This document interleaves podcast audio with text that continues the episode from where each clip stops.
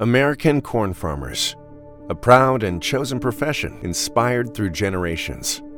Tested, resilient, and committed to giving back as much as they're growing, pushing the boundaries of what's possible with every bushel, while replenishing every increasingly precious resource, like the reduction of soil loss by 40% with every acre grown. In a world where sustainability matters more than ever, we need all the help we can get.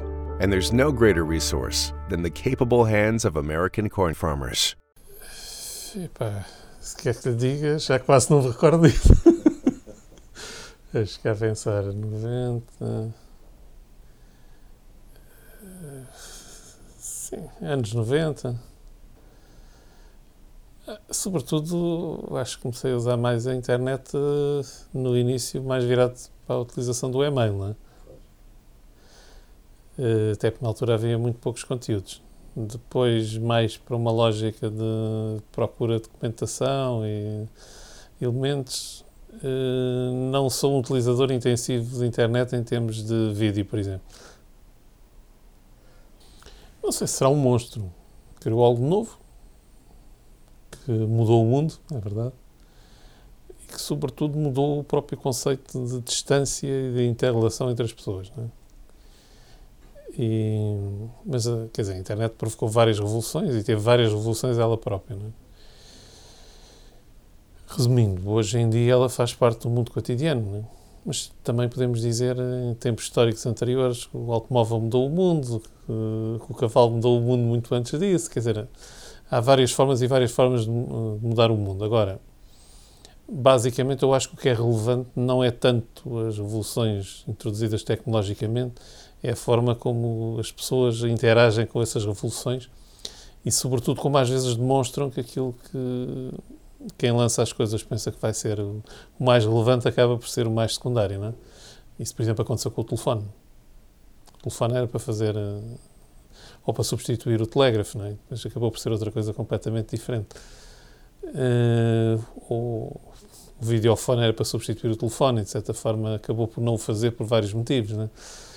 Portanto, o que é interessante é mais, não tanto a revolução tecnológica, embora ela seja muito importante, mas a forma como os seres humanos interagem com ela e às vezes a obrigam, de certa forma, a modificar em termos dos objetivos iniciais com que foram pensados. Uh, por um lado, sim, por outro lado, em geral, porque eu tenho percebido, a maioria dos seres humanos está pouco à vontade para conseguir absorver e trabalhar essa quantidade enorme de informação. Ou seja, estamos, de certa forma, numa crise de abundância e, ao mesmo tempo, numa crise, entre aspas, de lixo, não é? Porque depois põe-se o problema daquilo que é informação útil ou não é informação útil, aquilo que nos interessa ou não interessa e, sobretudo, depois uma outra questão que é como é que se gera o tempo conjugado com um conjunto muito grande de informação e o que leva a que uma parte substancial das pessoas hoje tenha um problema grave que é não sabe gerir a informação que tem acesso e perde-se na informação menos útil e, e, acaba por não ir à procura da informação que lhe pode ser mais útil. Uh, durante muito tempo essa intermediação era feita ou pelos livros, ou pelos jornais, ou pela comunicação social. Hoje em dia é feita por tudo misturado e essa miscelânea, digamos assim, ou essa mestiçagem que existe atualmente entre a comunicação e as, e as redes e a forma de acesso à informação eh, torna um pouco caótico o sistema de gestão e deixa-nos muitas vezes muito dependentes daquilo que são outros interesses, como se viu agora recentemente com o Facebook, eh, e não tanto daquilo que é de facto relevante. É? As fake news foram puxadas em termos sociais de uma forma que talvez não seja a melhor, porque, vamos lá ver, notícias falsas já existiam há muito tempo, inclusive nos próprios meios de comunicação social. Eh, ou por displicência dos jornalistas, ou por tentativa de rapidez, ou, em alguns casos, por convicção. O que nem sempre era estudado, mas aconteceu frequentemente. Portanto, houve muitas notícias falsas lançadas que eram propositadamente e com determinado tipo de objetivos. O problema que se coloca hoje é quando as notícias falsas, ou informação falsa, que não, em muitos casos não é notícia no sentido jornalístico do termo, eh, são utilizadas como uh, instrumento ou uma arma política. E mais relevante do que haver notícias falsas ou não haver notícias falsas é o significado que isso pode ter em termos do próprio funcionamento das sociedades democráticas atuais e em termos daquilo que é os mecanismos ou as formas de decisão. E os mecanismos ou formas de decisão que nós estávamos habituados passavam por, normalmente por grandes poderes, como a, a própria comunicação social, de certa forma, mas também o poder económico, também o poder político. E neste momento, eh, para esses diferentes tipos de poderes, as notícias e a forma como elas são dadas, sejam até às vezes não falsas, mas dadas de uma determinada maneira, acabaram por se, uh, se tornar uma arma de utilização para, para, atingir determinados objetivos. E mais importante do que descobrir se há notícias falsas ou não, se o Presidente dos Estados Unidos foi eleito com base nisso ou não, se hum, os russos tiveram influência ou não tiveram. A questão é, primeiro, porque é que esse tipo de informação hoje passa a ser cada vez mais significativa e mais relevante em termos de funcionamento social e depois até que ponto é que os sistemas atuais democráticos, em certo nível, se podem tornar uma, uma ilusão, porque pensamos que continuamos a funcionar numa democracia no sentido pleno e tradicional e depois descobrimos que hum, as coisas funcionam de outra maneira. Mas temos limites, as notícias falsas não são, em muitos casos, muito diferentes daquilo que foi o papel da publicidade durante muitos anos. Ou seja, a publicidade era feita para seduzir, para atingir determinados objetivos, sem grandes preocupações éticas, com mensagens subliminares. Uh, os mecanismos das notícias falsas que estamos a conhecer atualmente, embora com lógicas diferentes, têm objetivos parecidos com o que tinha a publicidade. Ou seja, vender produtos. Bom, eu acho que devemos ter essa questão a dois níveis. Um que é, de facto, a questão da regulação. Na questão da regulação, repare o seguinte nós já tínhamos regulação, por exemplo, nos mídias. Mas a regulação que existe nos mídias, por exemplo, está a um determinado nível, ou seja, a notícia hum, garante o direito de resposta, a notícia ouviu as diferentes fontes, a notícia tem características de dizer que o fulano X esteve no local A e afinal ele estava no local B. Bom, isso aí é fácil regular. Agora, quando eu tenho, por exemplo, situações em que não sai uma notícia contra a empresa A porque a empresa A ou domina o respectivo jornal, ou eventualmente não domina o respectivo jornal, mas é ela o principal, um dos principais anunciantes do jornal. Pronto. E o caso paradigmático, eu não vou evitar mais situações portuguesas, embora elas também existam, é, por exemplo, porque é que não há notícias normalmente negativas na comunicação social espanhola contra o corte inglês. Porque é um dos principais anunciantes no país. E podemos encontrar vários exemplos similares no caso português. Não é? Se pensarmos a esse nível, a regulação já era pouco eficaz. E sempre foi pouco eficaz. Como é que a regulação controla se, não saem notícias contra o órgão A, B ou C? Ou se não saem notícias, ou não saíram notícias em Portugal contra o banco XYZ? Embora se soubesse qual era a situação dele, ou se soubesse algumas das situações. Portanto, esse problema da regulação já existia. Agora passa para outro nível completamente diferente. Porque, a ver, a regulação estava pensada para a comunicação social e para a lógica da comunicação social. E hoje em dia, se for ver, por exemplo, começa a ver qual é o consumo de, dos principais meios eh, conforme as plataformas. Por exemplo, chega ao PC, o principal consumo é o vídeo. As notícias aparecem em quarto ou quinto lugar com 2, 3% de importância, em termos de consumo habitual das pessoas. Chega às tablets, acontece algo parecido. No PC ainda não é bem, no, desculpe, no smartphone ainda não é bem assim, mas de qualquer maneira já é o vídeo que domina. E, portanto, se for ver hoje em termos de paradigma, o papel da comunicação social passou a ser cada vez menos relevante e o papel das notícias passou a ser cada vez mais secundário. Ou seja, a dificuldade atual não é só um problema de regulação no sentido que está a dizer. É um problema mais grave porque a regulação está a regular um universo não em termos absolutos menor, mas em termos relativos cada vez mais pequeno. Ou seja, o, uma espécie de monopólio que existia da comunicação social, hoje em dia eh, desapareceu. Ou seja, sempre em todas as sociedades houve formas de comunicação que ultrapassavam os meios de comunicação social. Mas houve um período em que a comunicação social, e em particular a televisão, claramente dominava o espaço público em termos da informação e das notícias e em termos da própria, dos conteúdos que eram produzidos, etc. Hoje em dia esse paradigma está a mudar e, portanto, aquilo que nós temos acesso em termos de internet, em muitos casos não é ou não corresponde ao paradigma da comunicação social. Isso significa uma mudança de lógica, não é? Portanto, eu não sei se era bom, eu acho que era mau em vários aspectos, que a comunicação social dominasse de tal maneira os meios, tal como se calhar há muita gente que nostalgicamente acha que era muito bom que a política controlasse tudo e que fossem os mecanismos de decisão política que tivessem uma influência muito forte, e hoje em dia, se calhar, a política controla cada vez menos, embora no nosso imaginário ele continue a controlar tudo, mas não é isso que acontece na prática. Não é? E, portanto, se calhar o peso ou a diminuição da importância do político é capaz de ter até vantagens em termos de apoio no funcionamento social. Depois, como em tudo, aparecem efeitos perversos ou efeitos negativos ou formas em que é necessário alguma maneira de ultrapassar novos problemas que estão a surgir. Mas eu diria que estamos em saltos de paradigmas, não é? E em saltos de paradigmas, a primeira questão fundamental aqui é a informação e a comunicação social, no sentido tradicional, são hoje cada vez menos relevantes. Se eu quero controlar a qualidade dessa informação que circula, hoje em dia tenho formas e processos completamente diferentes. E, no limite, temos até outro problema. Os próprios jornalistas têm hoje cada vez mais dificuldade em lidar com este novo paradigma e, em alguns casos, em reconhecer a sua perda de relevância em termos sociais e em termos daquilo que são os mecanismos de decisão social. Mas o mais relevante não é se estamos a falar em comunicação social, se estamos a falar em comunicação entre pessoas, se estamos a falar das redes sociais, que também ganharam uma relevância muitíssimo superior ao que acontece com a própria comunicação social, o mais importante não é isso. O mais importante é perceber como é que mudou o paradigma dos mecanismos de decisão social e como é que eles se criam atualmente. E eles têm uma lógica completamente diferente, e aí, de facto, as redes, eh, a internet, eh, a comunicação direta entre as pessoas, a própria possibilidade das pessoas serem elas a criarem informação e criarem notícias, eh, tudo isso mudou completamente e tornou um aspecto, e se calhar é por aí que aparece uma, uma das razões fundamentais para as notícias falsas ganharem hoje uma relevância tão grande, porque elas sempre existiram, é que normalmente o instrumento habitual da área política e da área económica era a comunicação social. E hoje em dia, essa comunicação social passou a perder peso e relevância.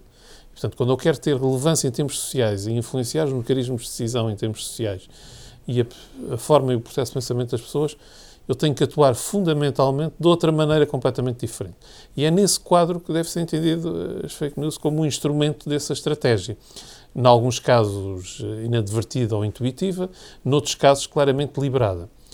Agora, o paradigma novo e que me parece mais preocupante passa por outra questão. É, a lógica atual permite que os mecanismos de decisão tenham modificado substancialmente e que seja cada vez mais difícil controlar a forma ou o processo como eles funcionam. E, por outro lado, eh, e esse é que é o paradigma mais relevante, a lógica atual permite que os mecanismos e os processos de decisão sejam cada vez mais não humanos.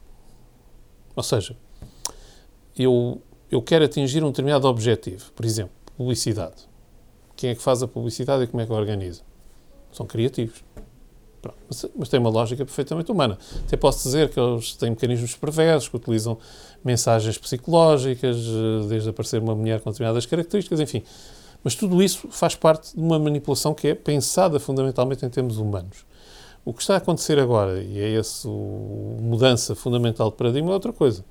É a possibilidade das decisões humanas serem fundamentalmente tomadas em função de mecanismos ou formas que não são humanas.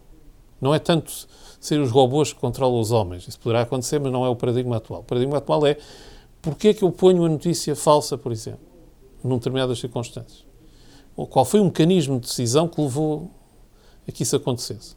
E em muitos casos eu utilizo sistemas de inteligência artificial que me levam a tomar decisões, obviamente com objetivos humanos, mas têm uma base de análise e de perspectiva que ultrapassa a própria escala humana. Pronto. E essa é que é a mudança fundamental de paradigma. Portanto, eh, eu já, eh, as principais decisões tomadas são tomadas com objetivos que são perfeitamente compreensíveis e, e que, se, pronto, que se consegue entender em termos de, de lógica do que é que o que é que eu quero atingir em termos políticos, o que é que eu quero atingir em termos de vendas de um produto, o que é que eu quero atingir em termos geoestratégicos. Tudo isso faz parte da lógica normal do funcionamento humano. O, a mudança de paradigma é que os, a forma ou o processo como eu lá cheguei já tem uma componente que é fundamentalmente não humana. E, portanto, e a decisão é influenciada cada vez mais por esse tipo de coisa. Uh, e a lógica de decisão humana é uma lógica de decisão com um determinado tipo de perspectiva e que funciona num determinado tipo de lógica. E, em alguns casos, as atuais decisões seriam impossíveis, mesmo que eu pudesse estender no tempo o trabalho humano. E essa mudança de paradigma está a ser pouco analisada, mas é aquela que vai ser mais relevante, porque a certa altura, de certa forma, estou a utilizar mecanismos humanos, mas o critério fundamental de decisão é um critério que já não é humano. Tenho visto muitas análises em relação à eleição dos Estados Unidos e ao Trump. Não tenho visto normalmente uma análise que seria interessante, que era perceber qual foi a lógica de votação, ou seja, independentemente do modelo que existe nos Estados Unidos, que é diferente, nomeadamente, do nosso, ele ganhou as eleições. E aparentemente sem batota, entre aspas, em termos dos resultados eleitorais. Pode, pode ter havido manipulação de, de votos, mas não houve manipulação de, digamos assim, do, do escrutínio dos votos. Não é? E ainda não vi uma análise para perceber porque é que isto foi possível, ou seja, o traçar do perfil do eleitor, quem é que votou. E há um velho ditado, que aliás de certa forma está a ser utilizado agora pelo novo líder do PSD, os governos não se conquistam. Os que estão no poder é que, é que o perdem, não é? Ora bem, eh, as questões têm sempre sido vistas em termos daquilo que é a personalidade do Trump, como é que ele ganhou as eleições, como é que utilizou informação, como é que passou por questões fora dos mídias habituais e, e lógica política habitual. Mas, por exemplo, há outra questão que tem que ser vista como o reverso da medalha. Ou seja, uma parte do eleitorado americano testava Hillary Clinton. Ou seja, se fosse, por exemplo, o marido dela, se cá ganhava, mesmo com esta manipulação toda. Tá? Ou a possibilidade de manipulação que está em cima da mesa. Portanto, as questões são sempre vistas em termos, normalmente, do positivo, nunca são vistas em termos do contraditório. Não é? Ou seja, não é só, as eleições não se ganham só pela qualidade dos candidatos, também se ganham por aquilo que é o, o reverso da medalha, que é o outro lado, o que é que o outro lado representa, ou o que é que o outro lado faz, está a ver? Portanto, provavelmente outro candidato democrata poderia ter ganho, eh, mesmo com esta manipulação toda, está a ver? ou mesmo com todos os elementos que foram utilizados. Agora, isto também revela outra coisa, que é os limites da capacidade humana em termos de decisão, ou seja, eh, nós vivemos num mito que as nossas decisões e a nossa lógica de decisão é fundamentalmente racionalista. Ora, ela é muito pouco racionalista. E esse mito foi, de certa forma, criado pela economia moderna quando foi buscar modelos, nomeadamente vindos da física, e acreditou que aqueles modelos podiam ser facilmente aplicados. Depois, a certa altura, esqueceu-se que a própria física já estava noutros modelos diferentes e menos racionalistas e continua fundamentalmente a usar a mesma lógica. Mas quando vamos a ver a perspectiva e a lógica do comportamento humano, percebemos também que o que está por trás de, deste tipo de situação atual não é só a utilização da inteligência artificial, é os próprios limites da capacidade humana e da lógica de decisão humana. E isso normalmente é pouco visto. Ou seja, somos ainda muito animais e menos evoluídos do que habitualmente tendemos a pensar que somos, não é? E, portanto, a, a, visão ainda, e um dos problemas atuais não é só a mudança de paradigma que está a haver, é que o homem continua a ver-se como o centro do universo, não é? mesmo quando já não é e sabe que não é. Pronto. E, portanto, raciocina fundamentalmente assim e acha-se imune frequentemente a uma série de coisas a que não é nada imune. Não é? Pronto. E, uh, se calhar aqui faz falta uma outra questão que é introduzir uma componente não só humana, mas fundamentalmente de psicologia humana e de formas de comportamento humano. E a vantagem, em alguns casos, de alguns novos métodos de inteligência artificial é que eles também conseguem integrar alguns desses aspectos, não é? Isso significa também depois novas oportunidades de negócio, novas formas de desenvolvimento, etc. E significa outra coisa muito importante que é a maioria desse tipo de conteúdos uh, ou tem uma lógica muito interrelacional e próxima das pessoas, por qualquer motivo, ou por um animal ou outra coisa qualquer, ou tem uma lógica habitual de voyeurismo muito elevada. Pronto.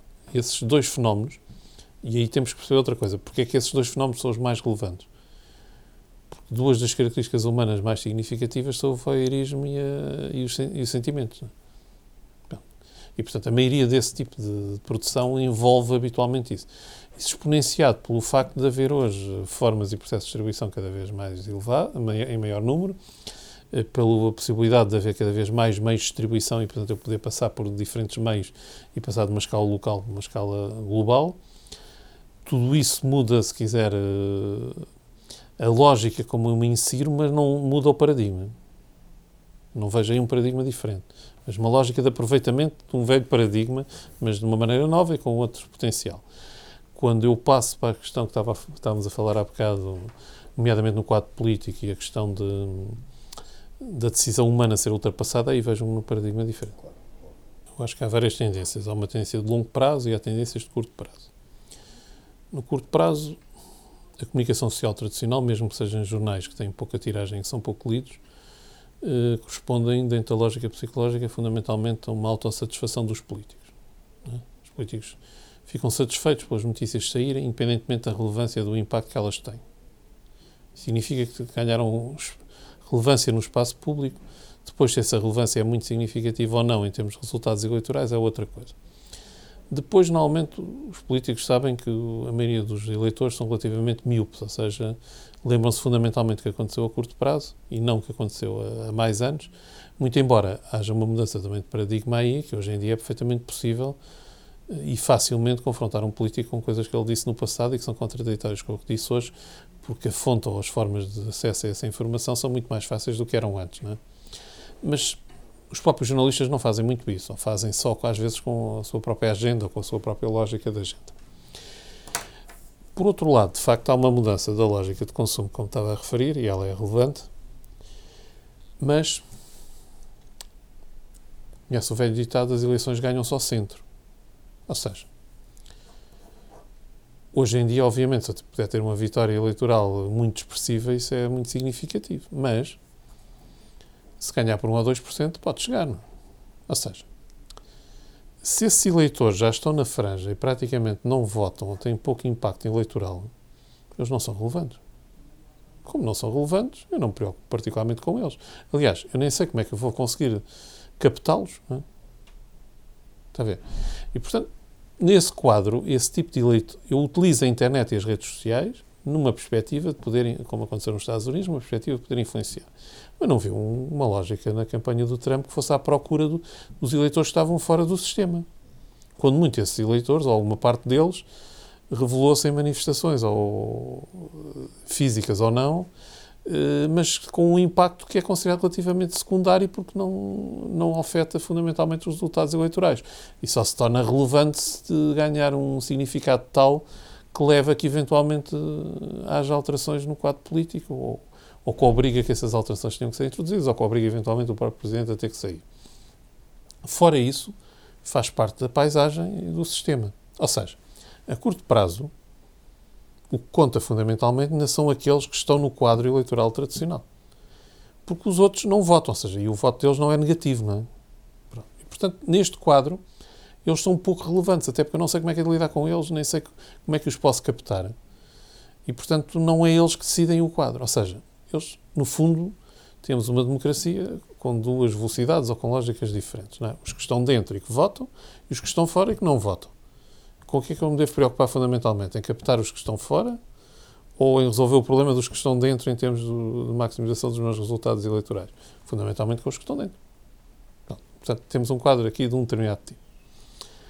Uma segunda perspectiva é, a longo prazo, esses eleitores vão tender a ser cada vez mais preponderantes, mas também, a longo prazo, vão aparecer novas gerações políticos. E, portanto, o quadro político tenderá com certeza a adaptar-se, como se adaptou ao longo dos tempos. Por exemplo, quando nós. O berço da democracia, eu visitei a Grécia agora há poucos dias, o berço da democracia é a Grécia. Tipo chega lá, e uma das coisas que havia era as pessoas podiam apresentar propostas e essas propostas podiam ser aceitas e depois eram implementadas pelos políticos. Ou seja, uma espécie de uma lógica de democracia direta. Isso funcionou durante muito tempo na Grécia. Com limitações em relação às mulheres, com limitações em relação aos escravos. Portanto, era também já uma democracia limitada. E é um bom exemplo, porque eles conseguiram pôr esse sistema a funcionar, mas eles já, também já tinham margens. Tinham as mulheres, tinham os escravos, eles também não estavam no sistema. E o sistema funcionava. e, portanto, esses grupos são grupos que podem votar, mas que fundamentalmente estão fora do sistema. Desde que eles não façam o sistema perigar, não é particularmente perigoso. Não é? Eu tenho é que me preocupar com os que estão dentro. E esse é que eu tenho que satisfazer. Tal como os políticos gregos queriam satisfazer os que estavam dentro, não queriam satisfazer as mulheres nem os escravos. Não é? Então, esses estavam fora, esses não contavam, ou não contavam para os resultados. Está? Portanto, é um pouco uma lógica utilitarista que funciona atualmente. A longo prazo, as gerações políticas tenderão a ser diferentes e provavelmente os sistemas também de funcionamento tenderão a ser diferentes. Não consigo imaginar ainda muito bem como é que serão, mas será numa lógica diferente. A curto prazo, e utilizando uma velha expressão keynesiana, o que interessa é o curto prazo, porque a longo prazo estamos todos mortos, já serão outros, não é? E, portanto, não é essa a nossa preocupação imediata. O político normalmente tem uma preocupação mais imediata que é... Por outro lado, os ciclos políticos são curtos, não é? Quer dizer, hoje em dia, ou por imposições democráticas, eh, sei lá, o Presidente da República não pode estar mais de 10 anos, eh, os próprios eh, autarcas também não têm um limite de mandatos, ou seja, os ciclos políticos são relativamente curtos isso tem uma vantagem, porque permite não perpetuar o poder, as mesmas pessoas no poder, mas tem uma desvantagem. É que se eu estou pouco tempo no poder, eu cada vez sou mais imediatista. Portanto, se o meu mandato dura pouco tempo, eu não posso prolongar esse mandato, então só me posso preocupar com as coisas de curto prazo. Porque a longo prazo já é outra questão. Ou seja, tem, tem uma vantagem democrática não perpetuar as pessoas no poder, mas tem uma grande desvantagem que é tornar muito menos relevante as questões de longo prazo. Os mídias tradicionais dificilmente hoje controlam a cadeia de valor global.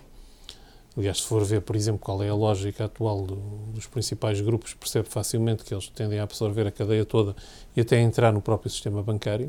Isso tem a ver com uma estratégia não de controle político ou outra, mas de uma lógica de desenvolvimento da estratégia de negócio e da lógica de negócio e de longo prazo. Agora, o argumento dos meios de comunicação social em relação à, à questão da monetização, em relação à Google e outros uh, players mundiais, tem alguma razão de ser. Mas, a ver, vejamos a questão ao contrário. Primeiro, se formos ver o valor de, global do negócio da Google e a monetização dos conteúdos, a área de conteúdos da comunicação social e dos grupos de comunicação social é a maioria ou é uma pequena parte dos conteúdos todos? Então também poderia, se houvesse lobbying suficientes, é um pouco como acontece às vezes com os sindicatos e as reivindicações e não sei o quê. Se eu tenho capacidade de lobbying, como acontece com os meios de comunicação social e os grupos de comunicação social, eu posso reivindicar uma parte das receitas e da produção que eu fiz. Se eu não tenho capacidade de lobbying, como pode acontecer com qualquer um de nós, mas que produz conteúdos e que põe na internet e que a Google também monetiza, então eu não tenho essa capacidade. Mas a maior riqueza produzida que permite à Google ter o seu modelo de negócios não é produzida pelos meios de comunicação social, é produzida por todas as pessoas. Pronto, porque é que essas pessoas também não têm, ter direito a receber uma parte do rendimento? Está a ver? Ou seja, porque é que no limite, no limite o que seria mais justo era eventualmente ter conteúdos que são produzidos, que são produzidos pelas pessoas, a Google aproveita-se uma parte desses conteúdos e então eu devia, por exemplo, aumentar os impostos sobre a Google para redistribuir uma parte desses conteúdos são produzidos pelas pessoas, que eu não posso identificar individualmente. Você uh, produziu 10 conteúdos e o valor disso para a Google foi 10 euros e depois uh, vou distribuir uma parte por si e você vai receber 50 cêntimos. Portanto, eu não consigo ter um modelo desses, não é? mas consigo ter um modelo eventualmente de redistribuição em que cobra mais impostos à Google e depois isso tem benefícios em termos sociais sobre atividades que os governos ou a própria União Europeia ou, ou até outros governos de outros países possam ter sobre a, a produção de. The I haven't really woken up oh, until I've had my McDonald's breakfast deal. And I know this is true because before breakfast, I put my phone in the refrigerator and couldn't find the keys that were already in my hand. Nothing gets the morning going like the first sip of an iced coffee. Get any size and any flavor for 99 cents until 11 a.m. Price and participation may vary. Ba-da-ba-ba-ba. McDonald's. I'm loving it. Adyen is the payments platform made for today, tomorrow, and whatever comes next. With Adyen's single solution, it's simple to accept all kinds of payments in app, online, in store, touch free, and beyond. And it seamlessly adapts with your business. So keep your customers happy and your business growing with Adyen. Visit adyen.com to learn more. That's A D Y E N.com. valor eh, para, para, as populações, em termos de saúde, educação, etc., o que for, não é? Mas a produção de riqueza, neste caso, não é exclusiva dos meios de comunicação social. Por outro lado, temos um outro problema que é o contrário. E então qual é a, a produção de riqueza que eventualmente existe nos meios de comunicação social que é originária do modelo gratuito da Google? Também existe o contrário, não é? Também poderia ser medido. Sabemos que o primeiro é maior que o segundo, mas poderia ser medido também. Mas o problema de fundo que existe neste caso é o seguinte: o modelo de negócio habitual da produção de conteúdos permitia uma espécie de um jardim fechado que estava nos meios de comunicação social. Esse jardim fechado foi ultrapassado pela questão atual, porque repare, ninguém discute em relação ao Facebook e agora a questão da utilização dos dados. Aqueles dados tiveram valor e foram vendidos. Quer dizer, as pessoas discutem só a questão democrática, mas não discutem a questão do, da valorização económica daqueles bens. Quem é que produziu essa riqueza? Foi os meios de comunicação social ou foram as pessoas que produziram essa informação que depois deu origem a um tratamento da mesma? E o problema que existe atualmente é que eu posso facilmente criar valor a partir de um conjunto de informações ou de dados ou outra coisa qualquer que não são exclusivamente aqueles relacionados com a comunicação social que até representam uma pequena gota ou uma pequena fatia. A questão de fundo é: eu tenho duas, três alternativas nos meios de comunicação social. Ou reivindico que aquilo deve passar para mim e, portanto, que aquilo é um modelo de negócio que está a ser feito por outras empresas e que uma parte deve ser para mim. Ou eu reivindico outra, outra coisa que é eu próprio vou criar um modelo de negócios mais sustentável para os mídias e vou procurar desenvolver uma lógica de negócio e de cadeia de valor diferente daquela que eu tinha no passado. Em alguns casos, eventualmente exigindo estruturas cooperativas entre os próprios meios de comunicação social, que não existem neste momento. Porque uma parte do problema é porque é que os meios de comunicação social não conseguem responder a isto. Não conseguem responder a isto porque se descapitalizaram em alguns casos, porque não são capazes de cooperar. Há várias razões também para que isto aconteça. Ou, terceira estratégia, que é que está a acontecer de certa forma em alguns casos, eu vou-me ligar a empresas de outra dimensão e com outras características que introduziram um modelo de negócio da comunicação social, como acontece com algumas telecoms e como está eventualmente em cima da mesa em relação à média capital e à, e à questão da Altice, e vou integrar o modelo de negócio dos outros. São as três hipóteses que eu tenho neste momento. Agora, hum, repare, a questão, o, problema envolvido com a Google passa também por outra questão mais lata, que é a questão dos direitos, não é? E a questão dos direitos de autor, direitos conexos, etc. Bom, e o que eu verifico quando olho para esse tipo de situação é que em quase todos os países europeus houve formas ou processos de aumentar e de estabelecer regras para esses mesmos direitos. Mas que depois o modelo de redistribuição da riqueza criada a partir disso tem sido altamente injusto em geral e protegendo fundamentalmente determinado tipo de lobbying. É? Porque, epá, você escreve um livro. E o livro pode ser utilizado das mais variadas formas. Ou faz um vídeo que está no YouTube ou outra coisa qualquer. Enquanto o YouTube ainda tem um modelo de negócio que permite fazer uma distribuição em função daquilo que é o impacto positivo que eles têm, e poderia ser uma reivindicação dos meios de comunicação social em relação à Google, ou seja, encontrar um modelo de negócios que permitisse que a Google pagasse alguma coisa, mas em função do impacto económico específico e não em função de uma coisa genérica que é os direitos. Não é? Portanto, encontrar um modelo económico operacional, também nunca, que esses grupos nunca puseram em cima da mesa, um modelo operacional, não é? mas que a YouTube conseguiu perfeitamente e mesmo em relação ao cidadão anónimo que põe lá um vídeo. Portanto, é possível fazê-lo. E é possível um modelo de distribuição. Mas a eles também não lhes interessa isso, porque se for ver um modelo de distribuição assim, o que vai acontecer é que se vai descobrir que o peso relativo da comunicação social é, é mínimo. Ou seja, porque a maioria da riqueza criada pela Google não é criada através das notícias de comunicação social. Isso é de tal forma evidente que recentemente o Facebook, como sabe, mudou o seu paradigma, porque exatamente constatou que era mais relevante em termos de receitas, questões relacionadas com lógica pessoal, fotografias e outras, do que o impacto das notícias. Porque o que os meios de comunicação social hoje não aceitam, nomeadamente os mais tradicionais, é que as notícias, em termos da sua relevância económica, da sua relevância em termos de modelo de influência social, mas sobretudo em termos daquilo que é o consumo hoje na internet, tendem a tornar-se cada vez mais irrelevantes e menos significativas. E têm um peso cada vez menor. E a pergunta que os meios de comunicação social devem fazer é: o que é que eu devo fazer para que estas notícias ganhem uma relevância que não têm atualmente. Mas quando eu tenho meios de comunicação social,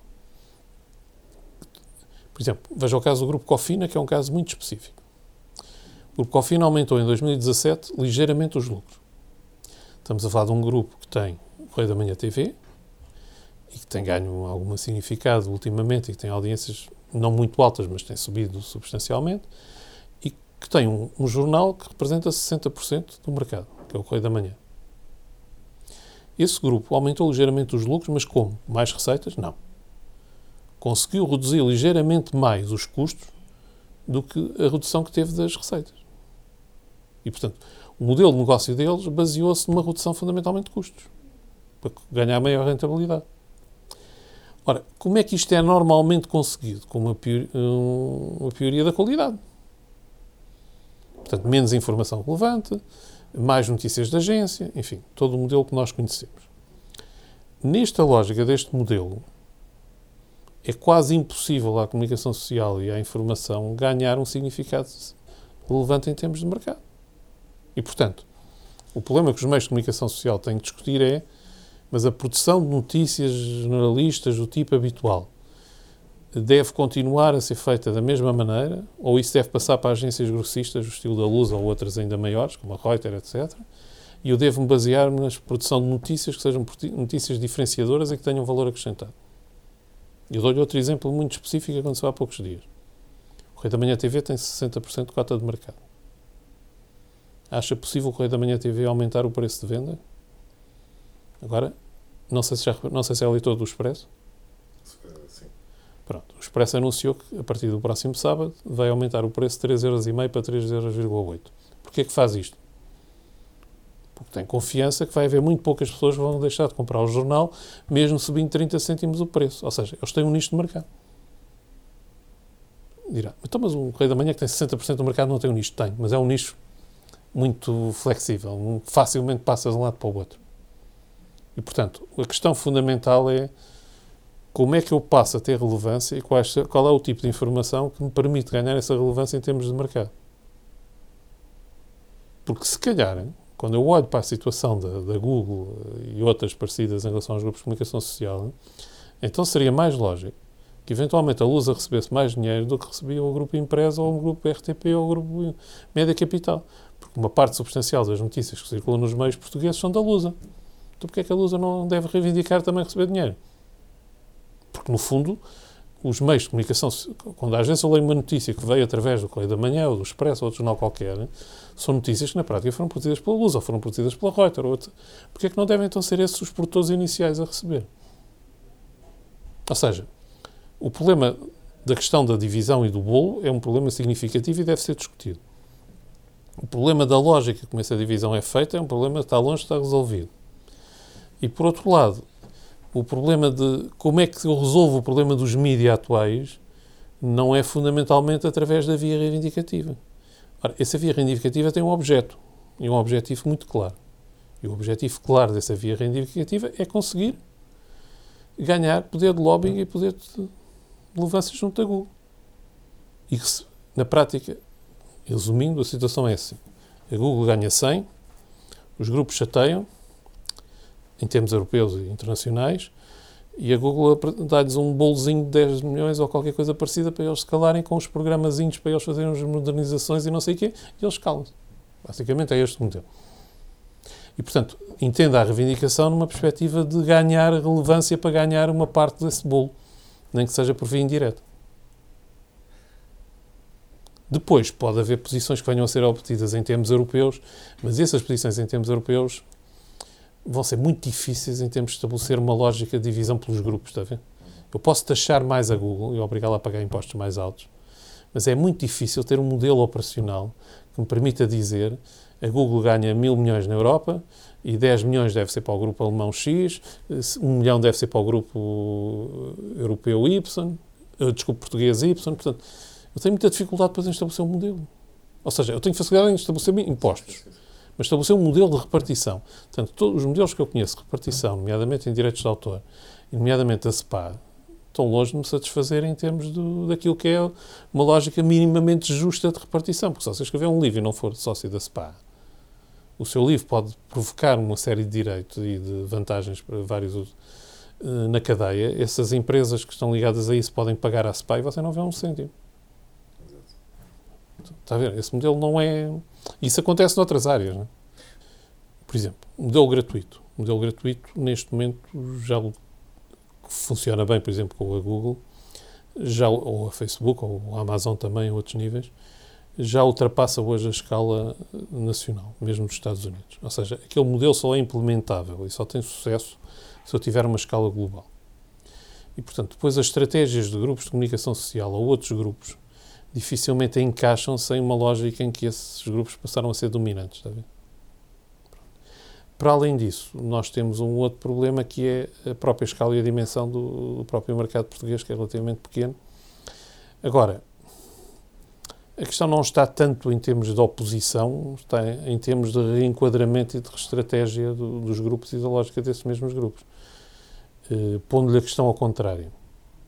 O que é que a média capital ganha em entrar na Altice? Até agora temos visto. Segunda questão. Se o problema fosse com a empresa, havia tanto burburinho público?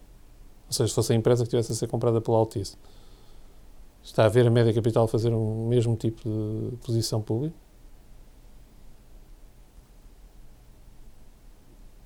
Eu acho que estamos a falar de dois mercados com características diferentes, que em alguns casos tendem a convergir por diferentes aspectos, nomeadamente pelos produtos que são capazes de disponibilizar. Se formos ver o consumo de televisão, pelo menos os últimos dados que eu vi em termos internacionais, temos um consumo de televisão a crescer. Curiosamente, em termos internacionais, temos um consumo também de programas em diferido, portanto, os programas pré-gravados também em crescimento. E depois temos cada vez mais o streaming a crescer e de uma forma acentuada.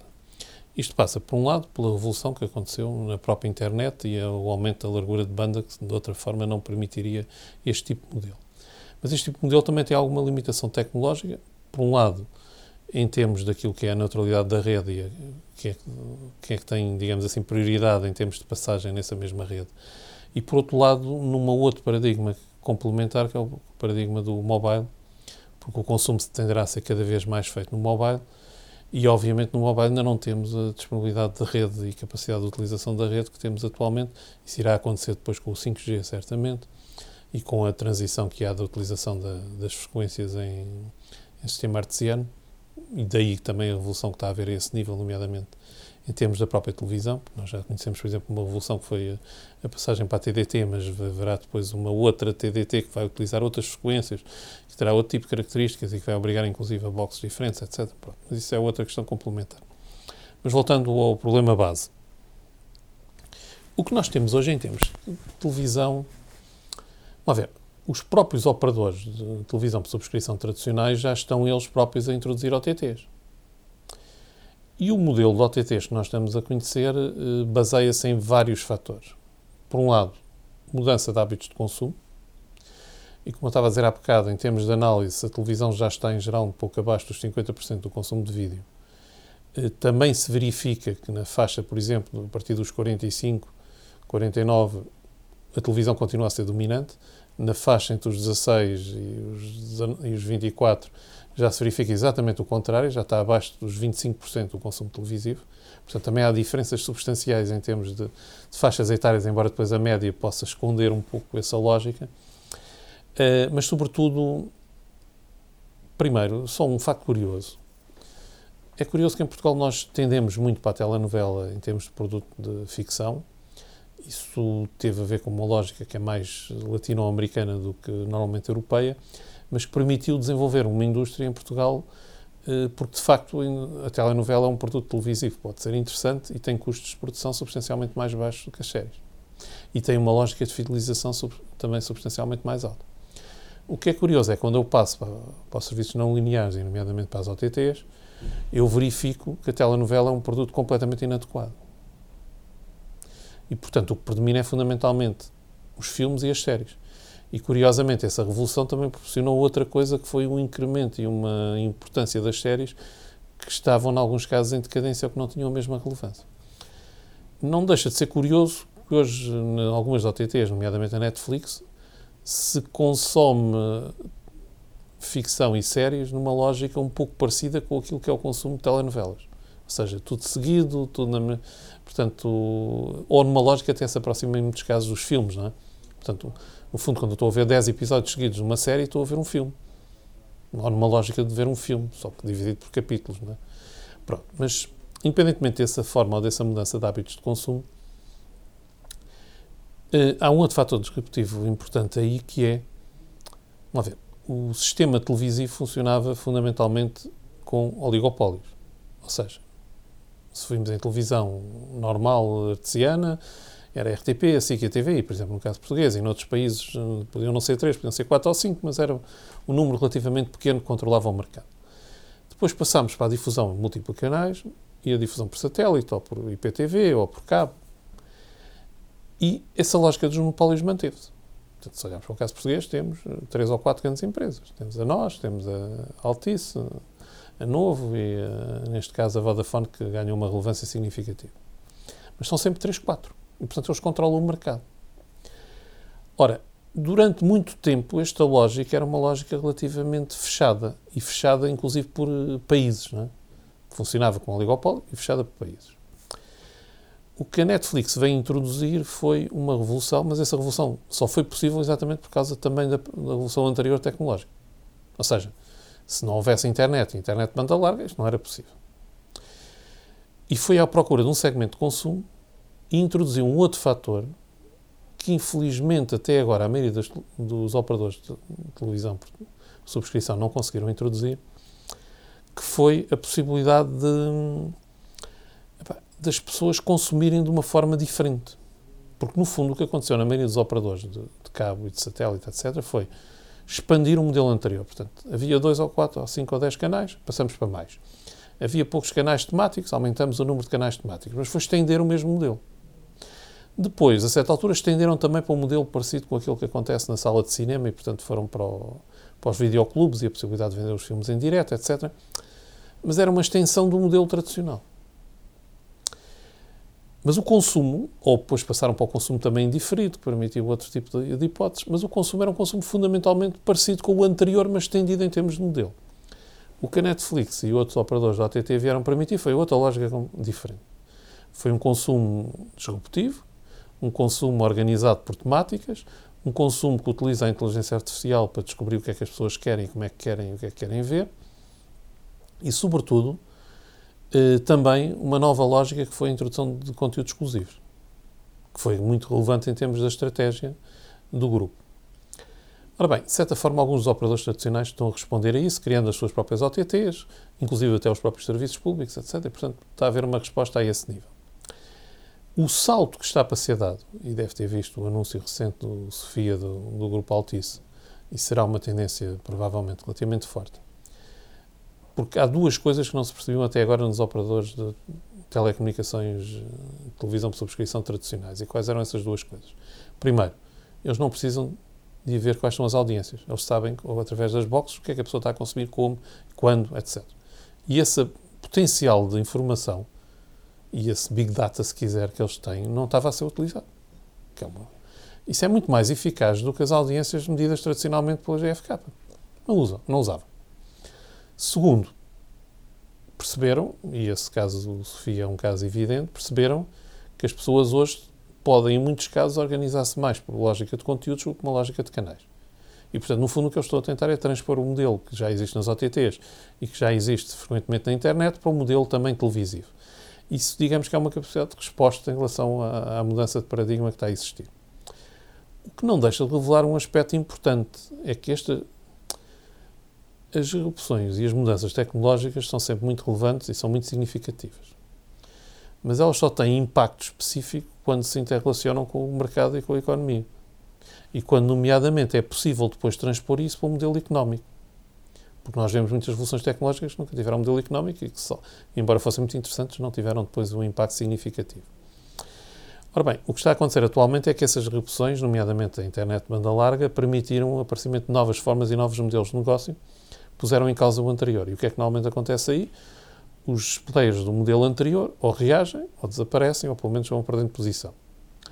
Não deixa de ser interessante, e só para terminar esta questão, quando nós comparamos aquilo que está a ser a resposta dos operadores de televisão por subscrição, dos operadores de telecomunicações em relação às OTTs, e não é só os operadores de televisão por subscrição, são também alguns operadores de telecomunicações que não têm especificamente televisão por subscrição, não em Portugal, mas noutros países nós verificamos que eles estão a conseguir responder. E estão a criar modelos de negócio alternativos, estão a criar produtos similares àqueles que os outros produziam. Ou seja, uma resposta normal. O que é triste e, e profundamente frustrante, se quiser, é que no caso da comunicação social tradicional, nomeadamente na imprensa, essa revolução não foi dada. Ou seja, os players e os principais uh, players de negócio da, dos meios de comunicação social tradicionais, particularmente no caso dos jornais, acharam que o salto para a internet era suficiente e para, para o jornalismo digital. Não perceberam que, em alguns casos, não tinham escala e que tinham que se unir em vários aspectos a outros players do mesmo mercado. Não perceberam a revolução. Acharam que resolviam um problema reivindicando uma parte dos direitos, em alguns casos não percebendo que, que, já estavam fora da cadeia de valor ou que, ou que o seu contributo para a cadeia de valor, até em alguns casos, já era relativamente secundário, não era o fundamental da nova cadeia, nomeadamente de empresas como a Google ou parecidas, e não se adaptaram à mudança. Nem fizeram, em alguns casos, alianças com os players naquelas áreas, nem, foram, nem aceitaram ser integrados nesses mesmos players, porque uma estratégia possível é, quando eu não consigo responder, ou seja, responderam um pouco como as mercearias no caso dos hipermercados em Portugal. Não é? Portanto, não perceberam a revolução, não mudaram e, em alguns casos, eh, no fundo, o que eles pedem é: epá, mas o mundo antigo era muito melhor que o novo. Ora, isso não resulta normalmente em termos da lógica de negócio. E, portanto, uma parte dos problemas que existem em alguns desses players tradicionais, inclusive em alguns casos no próprio setor televisivo, mas não só, foi que não houve um ajustamento à mudança tecnológica. E os players que não se ajustam à mudança tecnológica tendem a desaparecer. E a nostalgia em relação àquilo que era a comunicação social tradicional pode ser muito interessante, mas eh, epá, eu continuo a medir a força dos automóveis em cavalos. Mas já não anda a cavalo. Ou pelo menos não anda a cavalo para me deslocar de casa para o emprego. Não é? Pronto. E esta, esta mudança de paradigma não foi percebida. E, em alguns casos, ainda temos um outro problema que é os não entenderam a perda de relevância. E qual é a lógica que eles devem inserir no novo mercado. E isso não é facilmente encarável em alguns casos. Uh, percebo a sua perspectiva, mas a televisão é um produto, uma forma de distribuição de um, ou, ou mais uma forma de distribuição de produtos. Pá, vamos ver. Como é que começou a, o jornalismo? Começou pela imprensa escrita. Hoje a imprensa escrita tem uma relevância ainda importante, mas cada vez menos significativo. A certa altura a informação passou para a rádio, depois passou para a televisão, agora passou para a internet, mistura tudo isto. Ora bem, eu não vejo a questão tanto, ou seja, a televisão teve uma relevância social que neste momento não tem, e tem cada vez menos, mas uh, a televisão também sofreu uma outra mudança de paradigma que é o seguinte. À medida que a televisão perde relevância, se eu vou olhar para os meios online, eu verifico que o vídeo ganha cada vez mais relevância e torna-se predominante em todos eles. Bom, então, se calhar, tem que ver a questão não em termos de televisão como uma forma ou um processo de distribuição, mas em termos da imagem do conteúdo como o processo fundamental. E esse está a ganhar cada vez mais relevância. A televisão passa a ser um dos meios de distribuição que ainda é relevante, mas que é cada vez menos relevante. Mas se eu olhar para a cadeia produtiva, a questão fundamental é como é que eu encaixo os diferentes mecanismos de distribuição desse mesmo vídeo e quais são as formas aos processos de distribuição dele. Isso é que é relevante. E aí tem que ver qual é o peso crescente ou não da internet, o peso crescente ou não dos canais de televisão. E como os conteúdos têm uma característica muito relevante que é poderem passar em diferentes meios e diferentes formas sem que desapareçam, e, portanto eu posso reutilizá-los diferentes vezes, então, fundamentalmente, eu devo ver isto numa perspectiva de como é que eu crio economias de gama. Ou seja, como é que eu consigo tornar o produto vídeo e os conteúdos cada vez mais relevantes em termos sociais e a integração de diferentes formas ao processo de distribuição, porque algumas ainda não existem e vão existir, como é que eu consigo integrá-las e como é que eu consigo maximizar a lógica de distribuição desses conteúdos, ou numa perspectiva de difusão atingindo o maior número possível de pessoas, ou numa perspectiva de negócio, criando mais riqueza e mais dinheiro a partir dessa distribuição. E, portanto, voltamos ao início. Como é que começou? Começou com o cinema. E o cinema criava uma determinada forma de valor. E depois como é que fomos estendendo isto? Televisão, internet. Ou seja, fomos estendendo o vídeo. Fomos estendendo o conteúdo audiovisual. A lógica hoje é uma lógica de extensão desse mesmo conteúdo. O problema que existe frequentemente é que o processo ou a maneira de consumo desse mesmo conteúdo não é igual em televisão do que é, por exemplo, em consumo não linear ou como é, por exemplo, num, em sistema de streaming ou em sistema de um OTT ou outra coisa qualquer. Portanto, complexificou-se o sistema, aumentou-se as formas e os processos de distribuição. Em alguns casos eu tenho que adaptar a novas formas ou novos processos de distribuição, nomeadamente às vezes até em termos de tempo ou outros. Mas eu diria que a lógica de consumo de, de conteúdos, essa está-se a tornar crescente e tem ainda uma outra relevância neste momento tornou-se crucial para o modelo de negócio das próprias telecom. À medida que os preços das telecoms vão se estabilizando, em termos dos serviços que prestam, até vão diminuindo, só há uma única maneira de criar valor acrescentado e riqueza para eles, que é utilizar os conteúdos. Pronto. E, portanto, os conteúdos, a televisão é menos relevante e os conteúdos são cada vez mais relevantes. É importante televisão ou é importante conteúdos? Tal como é importante uma notícia ou é importante um jornal? Pronto. E é essa dificuldade que muitas vezes os próprios jornais têm dificuldade em entender. O que é importante não é o jornal, é a notícia. Ou seja, as notícias, os conteúdos, o audiovisual são feitos para satisfazer a necessidade de comunicação dos seres humanos. E é isso que é relevante. Os modelos e as formas de fazer essa distribuição tendem a evoluir ao longo do tempo. Quer dizer, eu comecei por andar eh, a pé. hoje ando, por exemplo, de avião.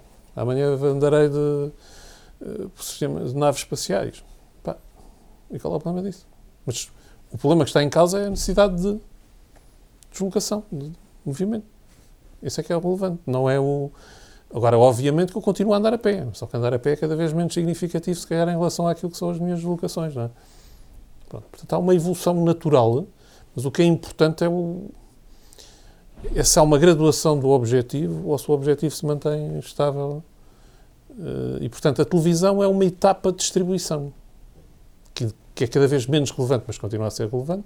Mas o que é importante não é a etapa de distribuição, o que é importante é o conteúdo e a necessidade de comunicação.